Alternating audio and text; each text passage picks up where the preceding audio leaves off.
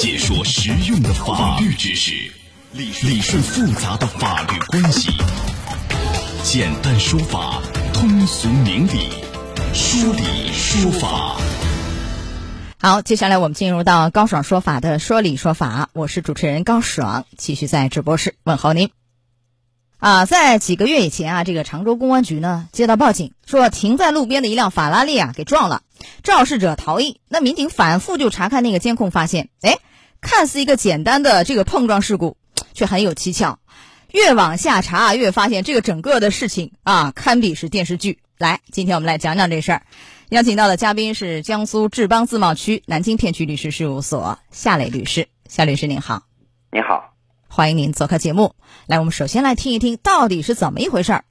今年五十岁的刘某是名出租车司机。事发时，他正驾车回家，一辆小客车突然从左侧超车，导致两车发生碰撞。刘某避让时撞到旁边停靠的红色法拉利。当时我第一感觉就是不管什么情况，因为我刚宵夜出来，我自己可能喝了酒，直接就是说，嗯，挂了倒档，直接我先跑了再说。小客车紧随其后，两车险象环生，再次发生碰撞。最后，出租车甩开了小客车，开进了一家公交公司内。不到两分钟时间，小客车就从另一条路驶来，直接堵住了公交公司的大门。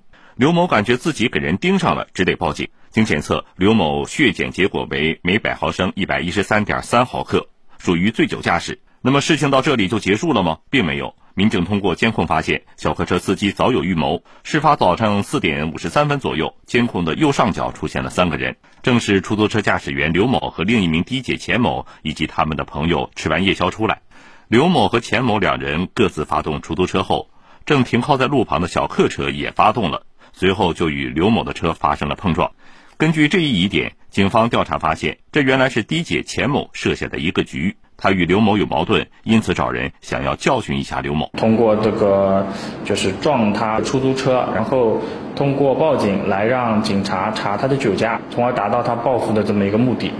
于是钱某将刘某约出来吃夜宵，并伙同驾驶小客车司机撞车。在刘某逃跑的路上，钱某还假装关心，套取了他的实时位置后告诉同伙，直到将刘某堵在公交公司。不敢相信，哪能相信说身边天天在一起？做生意完了在一起宵夜回家的人还是主谋。你看啊，这个刘某大呼不敢相信啊，哪能想到天天在身边、天天在一起做生意、还一起吃宵夜回家的人是这个案件的主谋啊？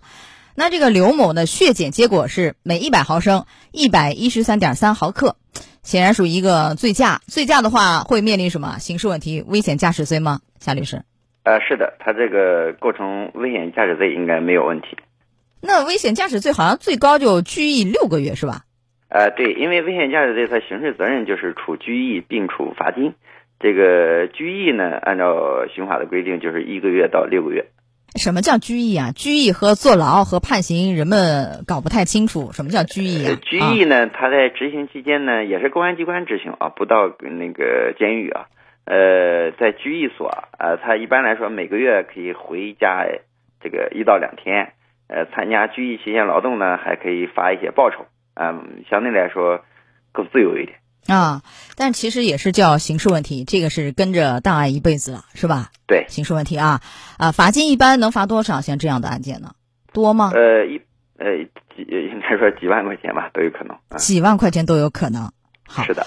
还有一个，他这个要不要吊销他的这个驾照？因为他开的是出租车，营运车辆，以后不能再开了吧？还能开吗？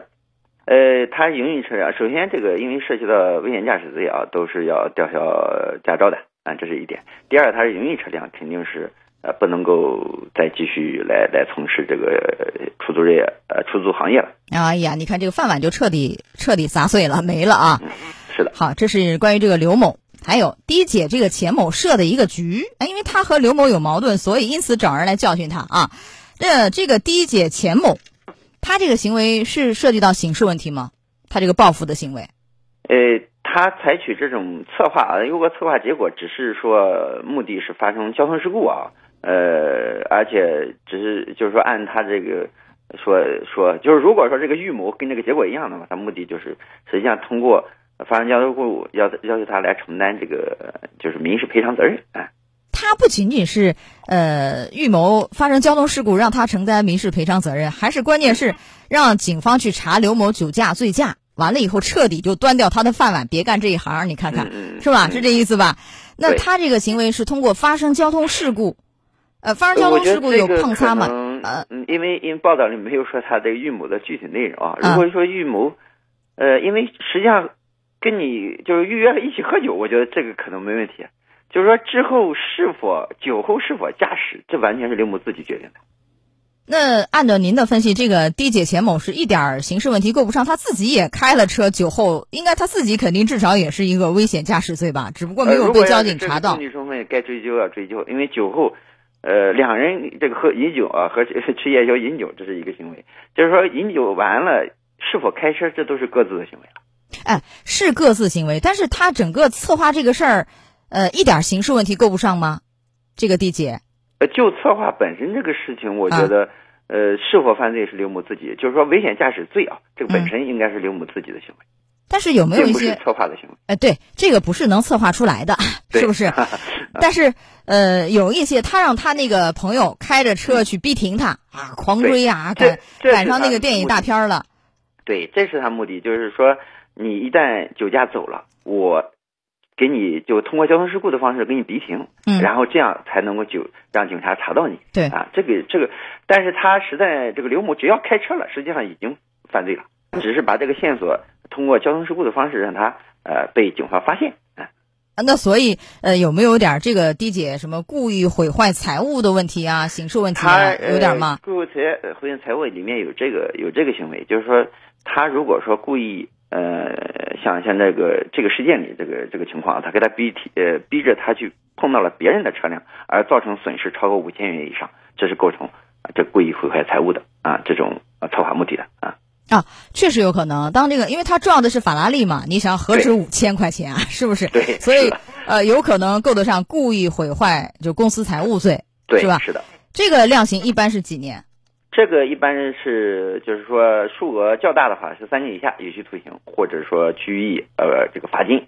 啊，如果数额特别巨大的话啊，就是有或者有其他严重情节是三到七年有期徒刑。嗯，最高七年。那等于是这个低姐钱某和他找的那个朋友，因为他那个朋友开车就紧追逼停那个刘某，他那个朋友和钱某一样是涉这个罪名吧？他俩对他这属于共同犯罪啊，就是双方共同预谋、共同实施，这是共同犯罪。共同犯罪，像他们俩应该都是主犯吧？呃，都是主犯。一个是去实施的，一个是策划的，不存在主从犯的之分。嗯，好，那被撞的法拉利的车主是向谁赔偿？是向刘某呢，还是向这个的姐钱某呢，还是向这个钱某的朋友开车逼停的这个呢？是吧？三方是向谁来主张民事赔偿？呃，从这个赔偿角度，我认为这个三方都有过错，呃，都都与这个有因果关系，可以要求他们这个共同来赔偿。来，我们讲讲这个案件的提醒。